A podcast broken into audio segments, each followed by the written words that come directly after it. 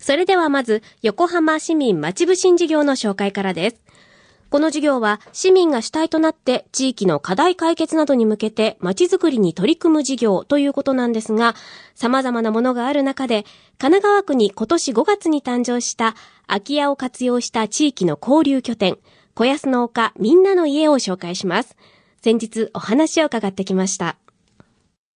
それではまずは横浜市都市整備局地域まちづくり課の萩原圭一さんにお話を伺います。よろしくお願いします。よろしくお願いいたします。さあ、えー、改めてこの横浜市民まち部新事業ということで部新っていうとこうなかなかね一般の方には馴染みのない言葉かなと思うんですが普通の「ふ」に言弁の「こう」で「あまねくこう」という、はい、はい、共に力を合わせてことをなすというような意味のある言葉ということなんですが、はい、この横浜市民まち部新事業というのはどういう事業なのか教えてください。はい。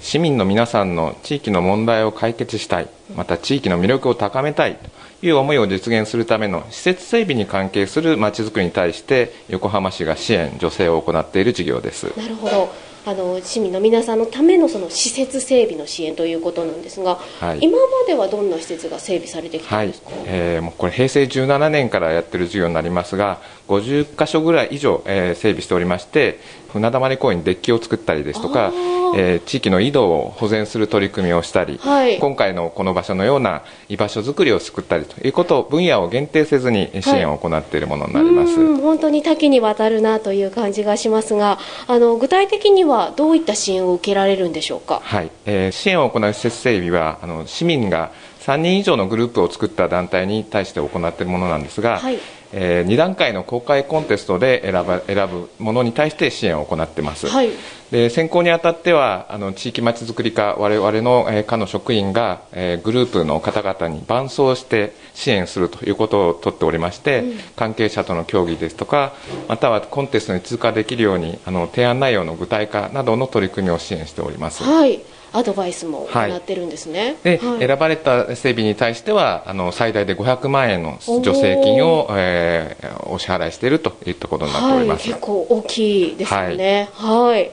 さあということで今回この横浜市民まちぶしん事業を利用してえ作られたのが今日お邪魔している小安農家みんなの家です。はい、本当にね住宅街にある2階建ての一軒家なんですが1階1部屋キッチンもあってそして2階1部屋、えー、2フロア合わせて40平米ぐらいのねお家なんですけれどもさあこの小安農家みんなの家について地域のつながり担当新小安地区民生児童委員の貝島さんに伺います。よろしくお願いします。はい、こんにちは、貝島です。えー、はい。はい、貝島さん、この小安の丘みんなの家はどういった施設でしょうか？はい。えー、小安の丘みんなの家というのは文字通りみんな、うん、いわゆる高齢者から小さなお子様までみんながこう集える家と、はい、から小安の丘というのはですねこの地元小学校小安小学校ってあるんですけれども、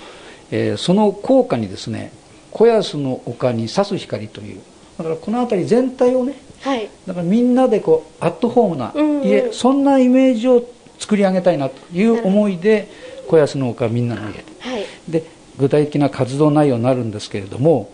地域住民の交流や親睦を図る場として、まあ、各種イベントやワークショップなどの企画運営で皆さんにこう周知して参加していただくという、みんなで作り上げる家と。なるほど。ですから活動の中には、まあ、後ほどお話になるかと思いますけれども家族食堂がありですね、はい、いわゆる子育て活動支援あるいは各種学習あるいは趣味の活動の場を提供するとい。ったみんながですね、まあ、憩いの場として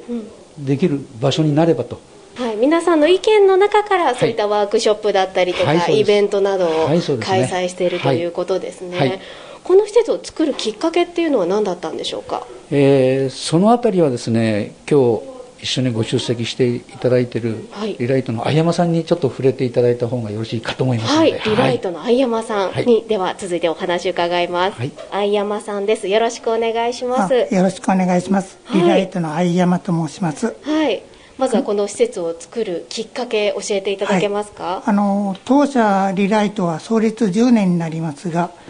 この間全国で処分にお困りの不動産のお手伝いもしております、はい、今回もこのもともとある老朽化した空き家を前の所有者より、えー、お願いされて引き受けたことがきっかけになりました。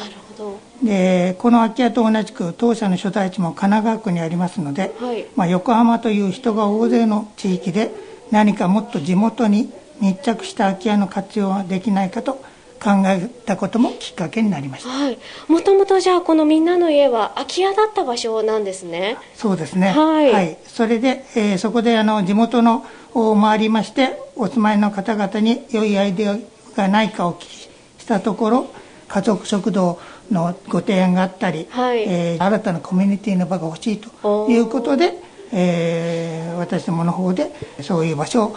作ってみたいというふうに考えました。はい。あじゃあ、相山さんが地域の皆さんの声を聞きながら、じゃあ、このみんなの家を作ろうというふうな流れになったということなんですね。はい。あの、今回利用された横浜市民まち部新事業、これはご存知でしたか？あの、まあ、あの、当初は存じなかったんですけども、はい、私どもの会社のあの小山というのから、えー、町部新事業があって、はい、ぜひこちらに、えー、応募した方がいいよということと、まあ、当然あの先ほども萩原課長のからありましたけどもあの助成金が出るということで、まあ、こういうあのいわゆるみんなの家を作るという、まあ、非常にお金のかかる仕事なので、はい、まあ、あのそれについてもちょうど、えー、手助けになるということで応募しました。はい実際に利用されてみてこの事業の良さっていうのはどういうふうに感じてますか？あの2つありまして、はい、あの助成金もありがたかったんですけども、うん、横浜市さんの、まあ、町部新事業のご担当の方から非常に丁寧なサポートあ受けさせていただいたというのが、はい、あありがたかったですね、はい、それはもう家を建てる時とかそういう時ってことですか？そうですね。あの、はい、いろんな場においてあのあいろんなサポートあのアドバイスをいただいて、はい。はい。まあ、私ども本当に全然ゼロからのスタートだったので、はい、大変助かりました。なるほど。分かりました。では後半ではですねこの小安農家みんなの家の活動の一つ家族食堂をご紹介します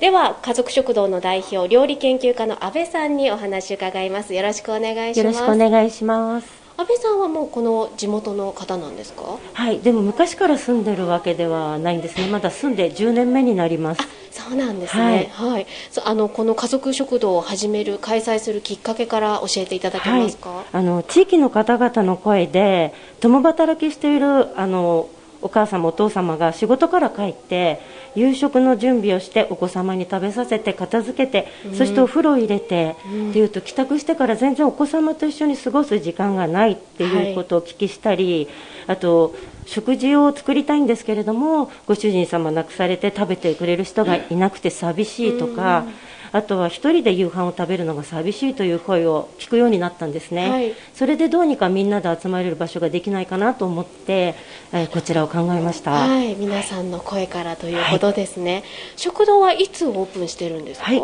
えーと、毎週金曜日なんですけれども、午後5時から8時まで営業しております、うん、はい、で7時半がオーダーストップになっております。なるほど、はい、ということで今日お邪魔している今日は家族食堂のオープン日ということで、あの私たち今2階にいて1階のキッチンからね、うん、さっきからいい匂いがすごい 漂ってくるんですけれども何でしょうか今日のメニューは、えっと、今月はですねあの生姜焼きになっています。でこれもあの地域の方たちから募集したメニューになっています、はい、メニューもじゃあ皆さんの声で決めてるんですか、はい、そうなんですね。あのお値段はいくらぐらいえっと、大人の方が500円。お子様小学生以下は無料ではい、やらせていただいています。はい。あのテイクアウトもされてるんですか？はい。えっ、ー、とテイクアウトもしてるんですけれども、8月いっぱいまでは小学生以下の方は無料であのお出ししております。はい。であらかじめ電話か直接こちらに来て予約をしていただくという形をとっています。はい。あの実際にこれ食堂じゃ利用したいっていう方は、誰でも利用できるんですか？はいどなたでも大丈夫です、はい、はい、実際にどういう方が利用されてますか？近所の方たちがやはり多いんですけれども、はい、今はやはりコロナの時期ということもあって、テイクアウトがとても多くなっています。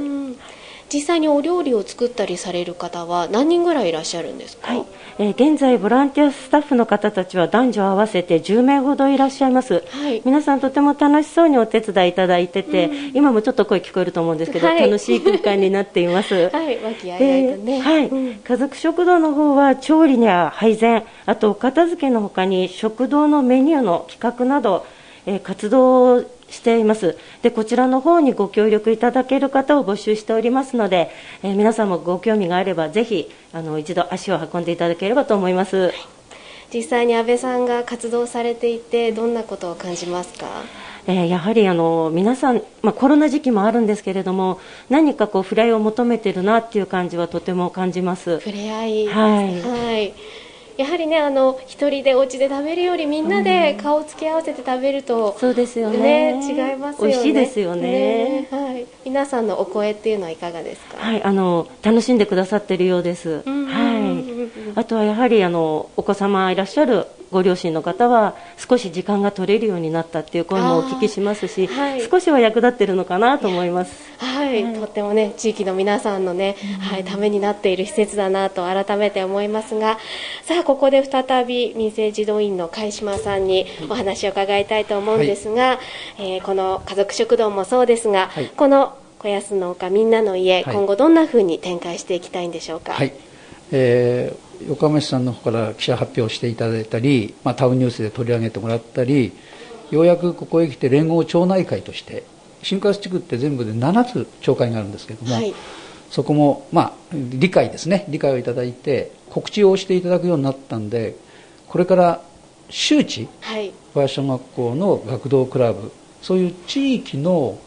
声も聞きながら、はい、ただ私たちがこう提供するなしにこうご要望を聞きながらイベントにしてもですねまだ実現できてませんけども、はい、流しそうめんを食べたいと。そういうね、ね、お子さんたちの声が出て、はい、まあできれば8月の下旬に、なんかイベントをね、やってみたい。それから先日もですね段ボールを活用した子どもさんの創作家づくり、うん、この大変好評でまたやってほしいと。いう、うん、ですから線がこう点から線線になんとかね、えー、この1年以内にして23年で線を面にして5年という一つのスパンで文字通りこの家じゃないけど立体的なね、うん、みんなの活動拠点にしたいなっていう思いですね。はい、はい、以上です。はい、はい、本当にねみんなで家を作り上げていくような、はい、はい、そんな感じがします。では最後に再び横浜市地域まちづくり課の萩原さんに伺いたいと思います。はい、はい、えー、今回ねご紹介させていただいたこの小安の丘みんなの家、はい、こんな施設が私たちの地域にも欲しいとかじゃあこんなことはできるかなっていうふうに考えているリスナーの方いらっしゃるかと思うんですがあのぜひこの横浜市民まち部新事業の、えー、支援受けたい利用したいという方はどうしたらいいでしょうか？はい。えー、今年度の提案募集については5月末で終了しておりまして、はい、現在は7月に行った一次コンテストを通過した6グループが二次コンテストに向けて、えー、提案のブラッシュアップに取り組んでいる状況です、はい、でもあの来年度につきましてもあの事業は継続して、えー、同様のスケジュールで募集をして、えー、選考は行いたいと考えておりますので、うん、提案をしたいというご相談はいつでも受け付けておりますのでぜひ地域まちづくり課にご相談いただければと思います。はい。まずはじゃあこんなのどうですかっていうね相談からスタートっていうのもいいかもしれませんね。はい。わ、はい、かりました楽しそうな声聞こえていたと思いますが、この日1階ではお子さん連れの方などを和やかに食卓を囲んでいました。また取材後、私も当日のメニューをいただいたんですが、玉ねぎが甘くて美味しい生姜焼きに、キャベツとわかめのお味噌汁、さらにあの副菜とお野菜たっぷりで、栄養バランスも考えられた美味しい晩ご飯でした。ぜひね、利用されてみたい方など、詳しくは、小安の丘みんなの家のホームページご覧ください。えそして、こんな施設欲しい、こんなアイデアどうかなという方は、横浜市民まちぶ新事業で検索してみてください。